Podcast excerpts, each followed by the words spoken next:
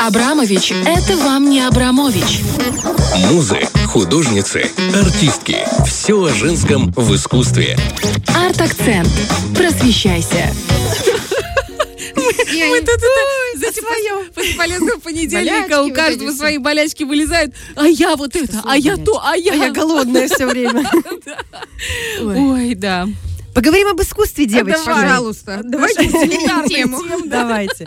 У нас сегодня будет э, в фокусе очень интересный скульптор. Мы о нем с вами ни разу не говорили. Я вам больше скажу. Я специально сделала опросник в Инстаграме. Мне просто было интересно, знают ли этого скульптора. И выставила одну из самых его известных работ, которую я лично очень люблю. «Спящая муза» называется. Мы к ней вернемся чуть позже.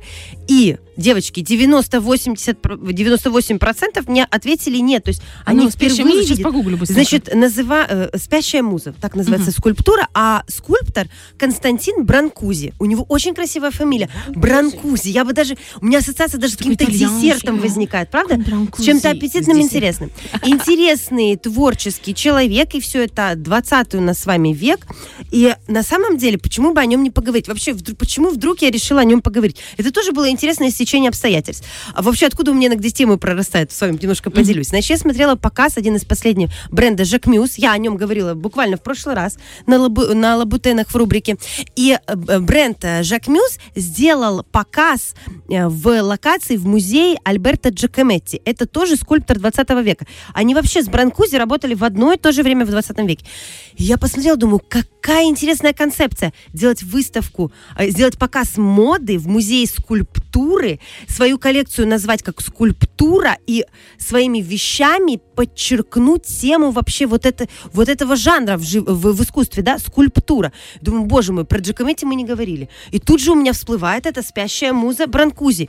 И я поняла, что мы с вами две, э, две- два выпуска посвятим. Одну Бранкузи, другую Джакометти. Потому что мы с вами очень редко говорим про скульптуру. А ведь это очень сложное направление. Ну, кроме Микеланджело, любимчик наш, о нем мы поговорили с вами вдоль и в поперек, и как, как только можно, потому что он этого действительно заслуживает. А вот э, скульпторы 20 века, они как будто у нас остались в тени, незаслуженно.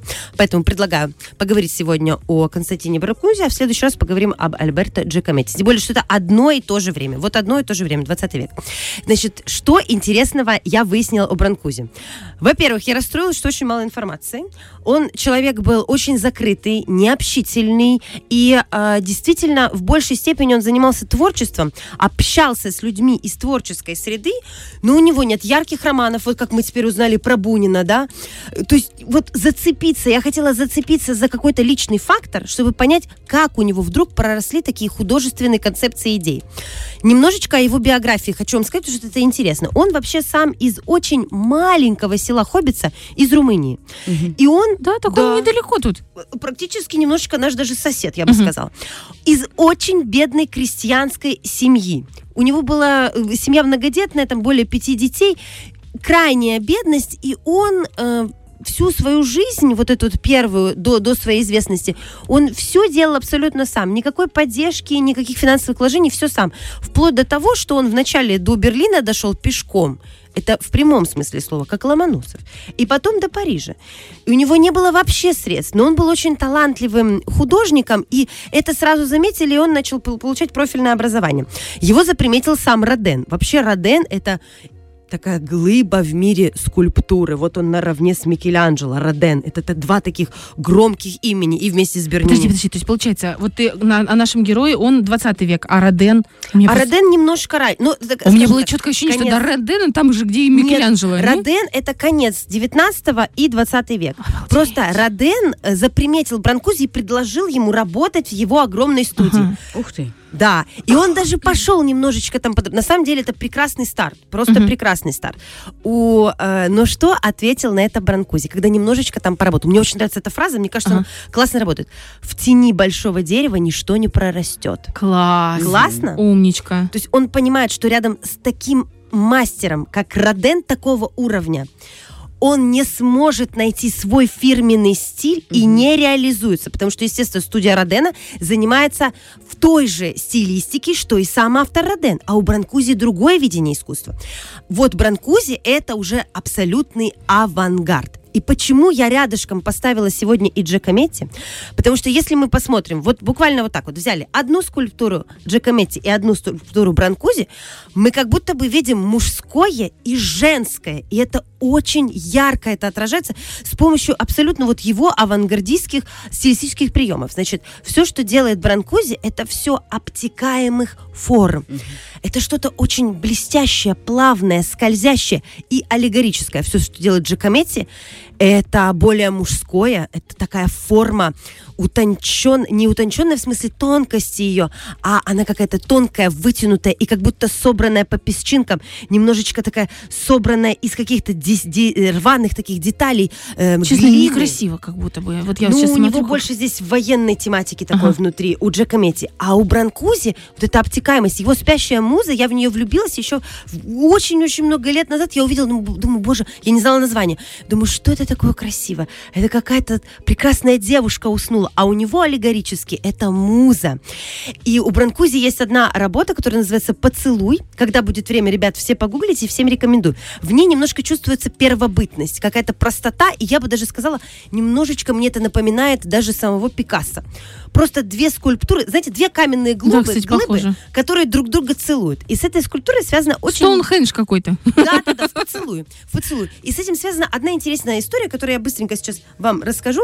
Значит, эм, у Бранкузи было много разных заказов. Он в какой-то момент уже становится известным художником, неплохо продается в Европе, э, потом перед войной он эмигрирует в Америку, то есть он имеет заказы. И одна молодая девушка, которую звали Татьяна Решевская, умерла от, э, значит, ну, сама себя, в общем, лишила жизни, и э, на, на кладбище ей установили постамент вот этот э, самый поцелуй. Но у Бранкузи несколько было этих поцелуев. Есть просто скульптура, которую можно в музее посмотреть, а это была такая траурная, пом- поминальная пам- памятник, назовем это так. И э, вокруг этой истории развязался интересный юридический скандал, потому что родственники этой самой Татьяны, которая себя лишила жизни, они претендовали на эту самую скульптуру, э, которую создал Бранкузи. На тот момент она взлетела в цене уж- уже около 60 миллионов. То есть, Ого. понимаете, да? А французское правительство, они считают, что это... А еще и Достояние. кладбище такое, Монпарнас, известное кладбище. Они считают, что это их достояние. И да, там целая была юридическая история веселенькая, но на самом деле памятник, э, на- надгробие это находится по-прежнему на Монпарнасе. То есть они в нашли Париже. компромисс такой интересный, да? Я, я просто думаю, что юристы у э, Парижа оказались поумнее с Монпарнаса, чем у, родственницы, у родственников Татьяны. Но вообще сама идея, я думаю, боже мой, это же, это же надо было до такого опуститься, да, захотеть надгробие получить, Мгм. но только потому, что оно бранкузи. Ужас. Если бы это было просто надгробие, никто бы на него не претендовал. Вот так вот. Продолжим дальше.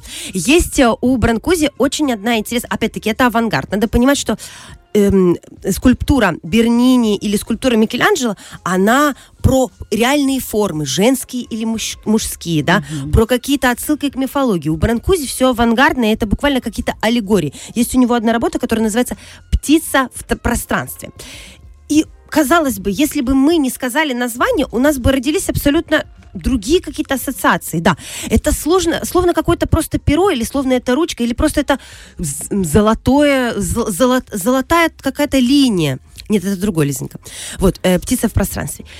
А у Бранкузи у него все как-то очень аллегорично связано, все очень обтекаемо и завязано на таких женских тонких образах. Мне э, чем вообще нравится Бранкузи? То, что его работы, они наполнены светом. Вот мы когда будем с вами говорить про Джакометти, я опять буду вспоминать Бранкузи, потому что Джакометти это про смерть, про что-то сложное, что прошел человек, а у Бранкузи это всегда что-то очень светлое, золотое, возвышенное, что-то очень поэтическое. И э, я, кстати, встречала изображение Бранкузи на, э, на, на книгах, которые посвящены литературе.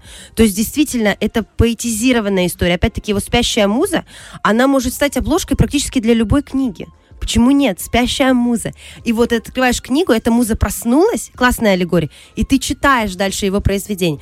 Его птица в пространстве, это тоже ассоциация, допустим, с какими-то современными технологиями. Почему не назвать, почему сделать, не, допустим, не обложку какого-то нового, э, там, я не знаю, космического аппарата и не назвать птица в пространстве или просто там назвать как-то Бранкузи. В общем, у меня с ним ассоциации очень светлые, творческие и какие-то возвышенные, и очень женские. Вот для меня это какой-то женский автор. Вот что я хотела сегодня вам бегом рассказать. Спасибо тебе большое. Правда, вот это лицо, оно, которое у тебя Да. еще в сторис, и у нас в женсовете Мгм. в сторис, оно очень узнаваемо. Правда? Очень узнаваемо, да. Теперь вы будете знать, это Бранкузи. Фреш на первом.